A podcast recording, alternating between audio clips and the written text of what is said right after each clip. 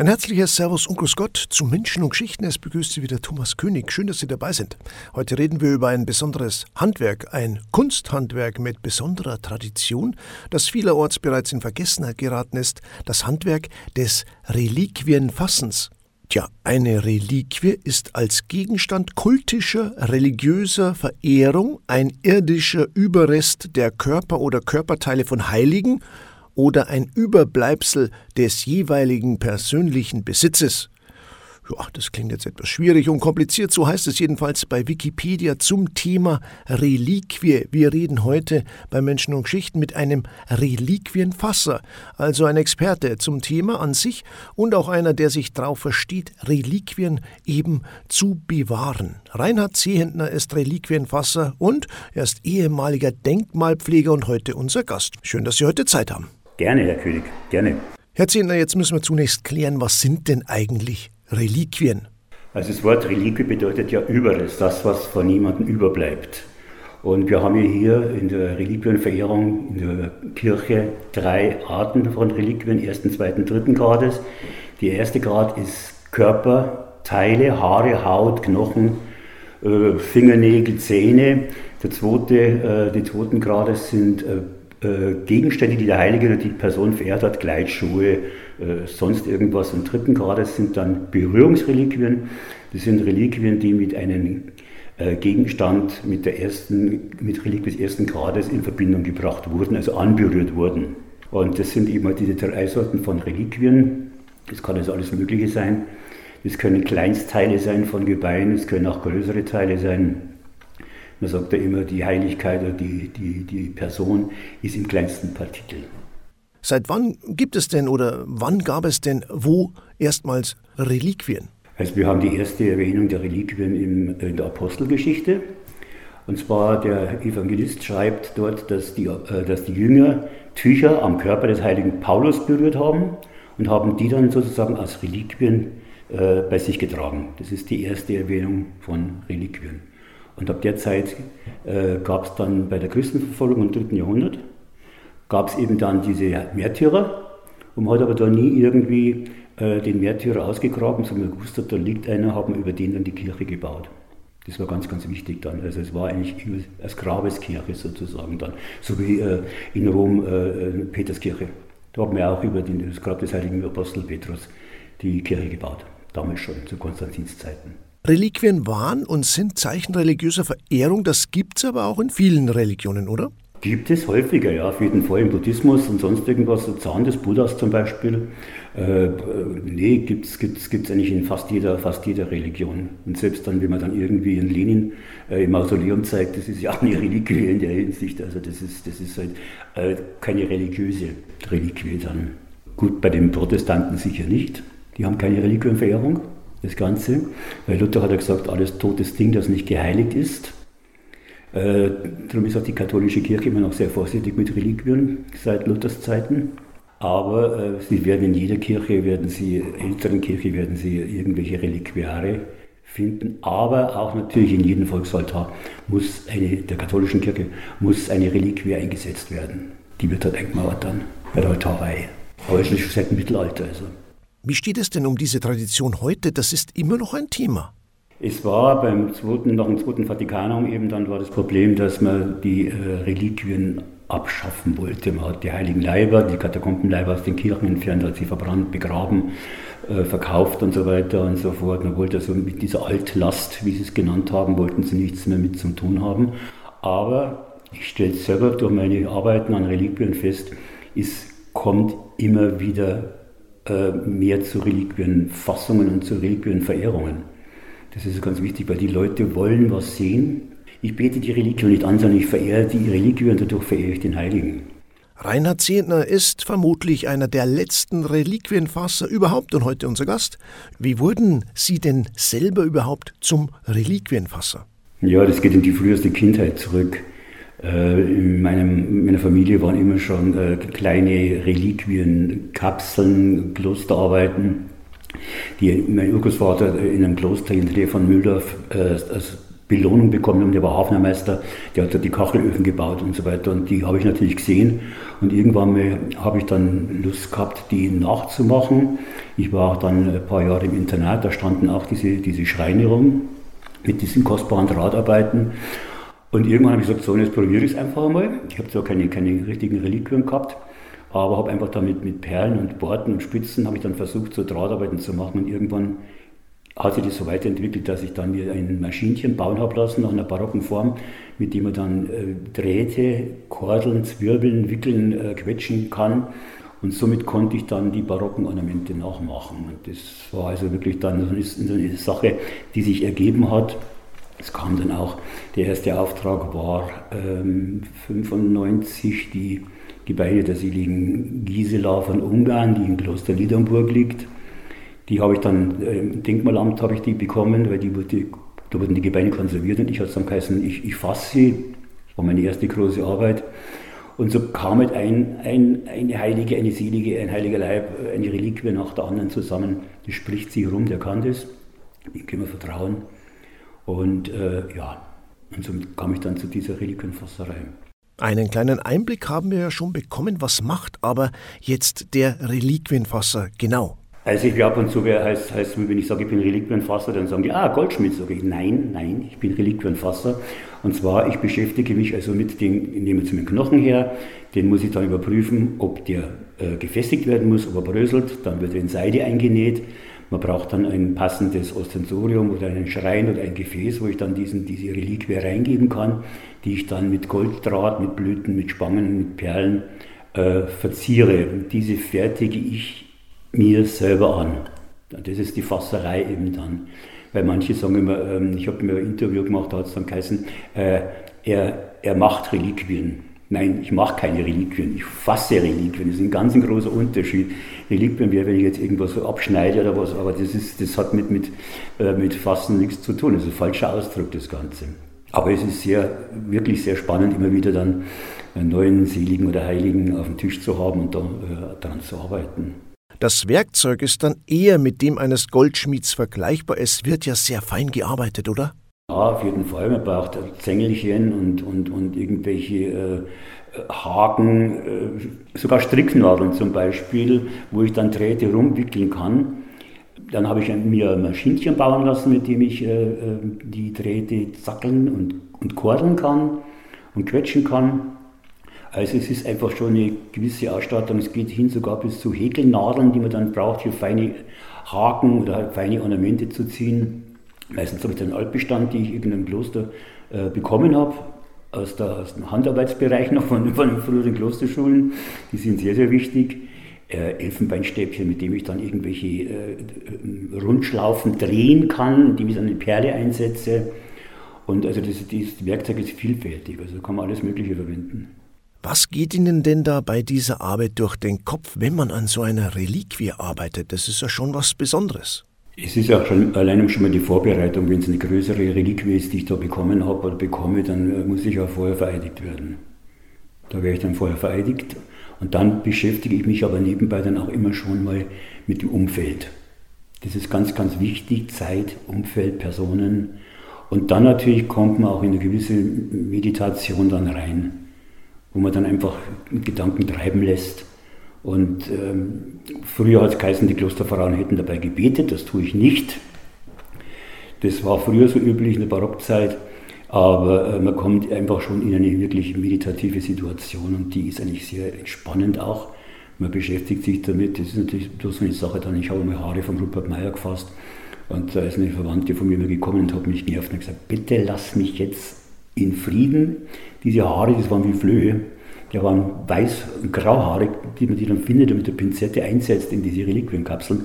Also da braucht man dann schon totale stille Ruhe, Zurückgezogenheit. Und ich habe es ja schon erlebt, dass ich in Klöstern gefasst habe, wo ich mich dann wirklich zurückziehen konnte, wo ich aber natürlich auch an den Gebetszeiten teilgenommen habe und so in die Richtung. Es war dann wirklich noch meditativer wie zu Hause dann. Reliquien und Reliquienfassen, darüber reden wir heute. Und zwar ist unser Gast Reliquienfasser Reinhard Zehentner.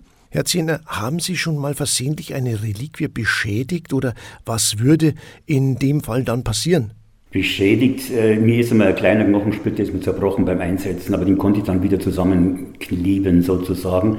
Das, was äh, wirklich eine ganz beinahe böse Sache geworden wäre, beim großen Hochwasser von Passat, 2013 glaube ich war das, da ist Kloster Niedernburg überflutet worden. Und dann konnte man gerade dem Glasschrein mit den Gebeinen der äh, Gisela retten und beim Rausziehen aus dem Hochgrab ist ihn der runtergefallen, ist zerbrochen.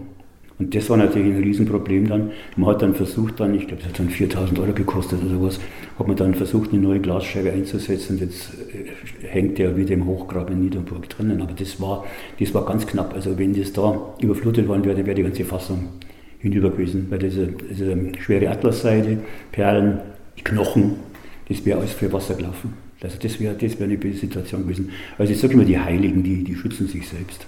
Wie bekommen Sie denn überhaupt Ihre Aufträge oder wer sind denn die Auftraggeber?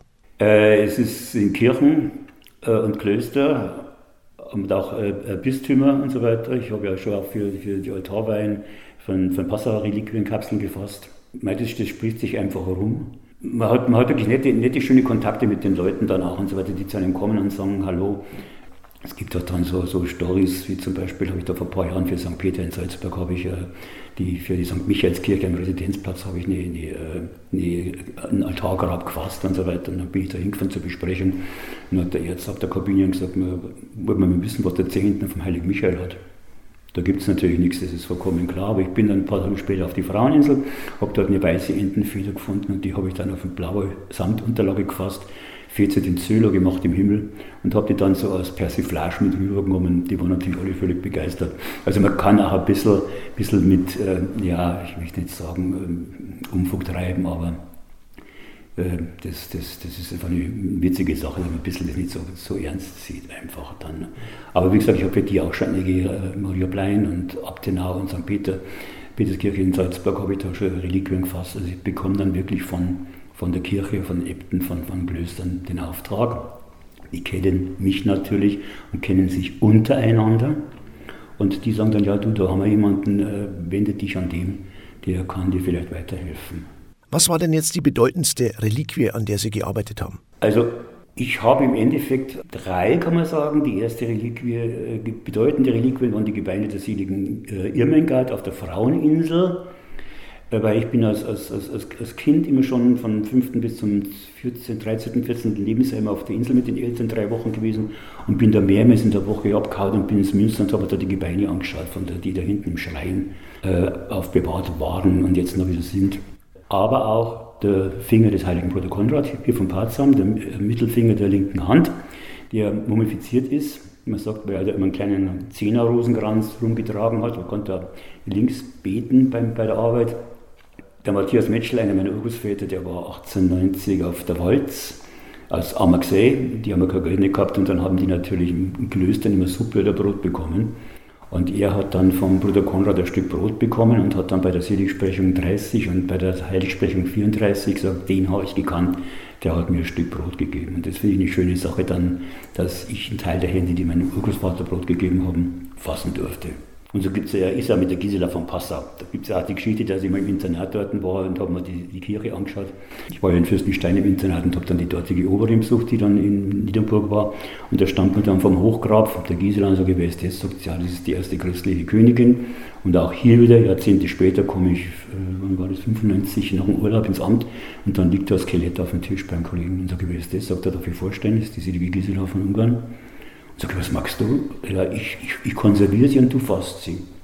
Also das sind dann so immer so Erlebnisse, die eigentlich schon über Jahrzehnte sich irgendwie ziehen und dann wieder der Kreis sich dann schließt. Und das ist das Schöne irgendwie an der ganzen mhm. Sache dann. Also das ist wirklich spannend, weil man sagt, was kommt jetzt als nächstes? Das war ja schon rauszuhören. Sie investieren ja sehr viel Zeit, sage ich mal, in die Vorbereitung. Aber wie viel Zeit wird denn dann noch pro Reliquie investiert? Kann man das überhaupt sagen? Ja, ich habe da immer schon längere Zeiten an Ornamenten gearbeitet. Also ich habe Ornamente vorbereitet. Es ist nicht so, dass ich sage, ich habe jetzt einen heiligen Leib auf dem Tisch. Das fange ich an, sondern ich mache einfach dann immer wieder 100 Ornamente in dieser Form, 100 Blüten, 100 sowieso und dann kann ich mit denen dann spielen. Und da kann man nicht sagen, ich habe jetzt da so und so lange gearbeitet.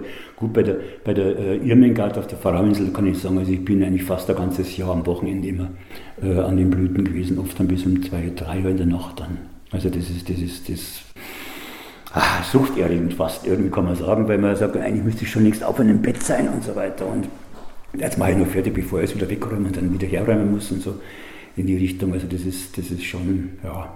Herr Zehentner, was sind denn überhaupt die berühmtesten Reliquien, die es gibt weltweit? Also die berühmteste Reliquie ist eigentlich die Herrenreliquie, das ist das äh, Kreuz Christi, das ja in, äh, in Rom verehrt wird, ein Teil in Santa Croce in Jerusalem und ein größerer Teil in, in St. Peter. Da gibt es diesen, diesen Pfeiler, den Helena-Pfeiler, von diesen vier Pfeilen, von der Pfeiler von der Kuppel. Und das soll angeblich in der oberen Kapelle so ein größerer Kreuzpartikel, äh, ein größeres Stück vom Kreuz sein. Und wir haben jetzt ja auch diesen Fall gehabt mit der, mit der Krönung vom, vom König Charles von England, dem der Papst äh, zur Krönung ein, einen Reliquienpartikel aus diesem, aus diesem Kreuz geschenkt hat, der dann beim Einzug äh, voran den König vorangetragen wurde. Und so weiter. Aber sonst eigentlich, äh, eigentlich ist, ist, ist jede Reliquie kostbar. Das ist, man sagt immer, ja, von der Maria und da gibt es da was und vom Josef, das, das ist alles ja, ein bisschen eine dubiose Sache dann. Da gibt es einige wenige, aber eigentlich wichtig sind eben heute dann wirklich neuere Heilige auch, die man kennt oder kannt hatte oder weiß, das ist wirklich der oder die, die da bestattet worden sind und die dort gelebt haben. Bruder Konrad, vielleicht Anna Schäfer, Rupert Meyer, und so weiter. Und das ist einfach dann, ähm, eigentlich ist jede Reliquie kostbar. Diese Herrenreliquien, es geht ja hin bis zur Vorhaut Christi, die sind alles mittelalterliche Sachen. Äh, Heu von der, von, der, von, der, von, von, von, von der Wiege Christi und, äh, und, und, und, und, und. Alles Mögliche gab es da oder gibt es da noch. Aber das muss man einfach dann irgendwie ausgliedern und sagen, nee, ähm, das ist einfach Tradition gewesen, dass sie das damals gehabt haben. Es gab ja auch die dem Arten Christi der, im Glas. Das war ja auch so eine mittelalterliche Sache dann. Die haben ja da wirklich also Schindluder fast getrieben damit. Kein Wunder, dass Luther dann dagegen gearbeitet hat. Und, äh, aber wie gesagt, eigentlich ist jede, jede Reliquie kostbar, so wie mir auch ein Gegenstand von einem lieben Vorfahren oder von einem lieben Freund oder sonst irgendwas, den er mir überlassen hat, als Reliquie sehe. Das ist mir auch kostbar. Sie waren in Ihrem hauptamtlichen Job als Denkmalpfleger tätig und eben in Ihrem ehrenamtlichen Job als Reliquienfasser, was Sie ja immer noch machen. Immer ist es ein bewahrender Job, kann man sagen. Ja, kann man schon sagen, das Ganze, weil es ist ja eine Technik, wie gesagt, die in, in äh, Vergessenheit geraten ist. Ich habe sie mir selber beigebracht, ich habe keinen Kurs besucht. Und ich habe halt einfach durch, durch Anschauen, durch das, dass ich dann so ein Wandrestaurator in Kirchen war und in Klöstern, konnte ich natürlich dann auch immer wieder Reliquiare anschauen. Und habe dann da Ideen gefunden und gesagt, das könnte ich mir ausprobieren. Und so, so spielte sich das Ganze dann ein. Und natürlich auch der Kontakt wieder gesagt zu, zu Äbtissinnen, zu Äbten, sonst irgendwas, die dann gesagt haben, ja hallo, äh, wir wissen, äh, du, dass Sie machen sowas, äh, können wir da mal drüber reden, können Sie uns da helfen? Und so ergab sich eben ein Objekt zum anderen. Und das ist einfach dann schon eine Sache, wo ich gesagt habe, hallo, ähm, ich habe mir das nie gedacht als kleiner Junge, dass ich da mal Reliquienfasser werde, Knochen und so Sachen in der Hand halten werde. Aber es ist einfach irgendwie eine Berufung. So empfinde ich das Ganze. Herr Zientner, zum Schluss noch die Frage, was ist denn für Sie persönlich das Spannendste überhaupt an Ihrer Arbeit? Was als nächstes kommt. welche Selige oder welche Heilige oder welche äh, Person kommt als nächstes dann. Das ist immer wieder so spannend. Das, das war jetzt ja auch, wie ich das so sagen darf, mit Ihnen das Interview. Ich habe zwei Tage bevor Sie mich angerufen haben, habe ich gedacht, okay, das war es jetzt dann. Du hast keinen Kontakt mehr zum Denkmalamt. Die Kirchen schlafen auch schon langsam ein. Und dann rufen Sie an und sagen, Sie wollen mit mir darüber ein Thema machen. Das finde ich, das ist die Spannendste an der ganzen Sache dann. Weil ich sage, es hört einfach nicht auf, es kommt dann immer wieder was. Reliquienfasser Reinhard Zehentner war unser Gast. Ein herzliches Dankeschön für Ihre Zeit und dieses wirklich interessante Gespräch. Ich sage herzlichen Dank für das Interesse. Das war Menschen und Geschichten. Ich sage danke fürs Zuhören, Servus und bis zum nächsten Mal.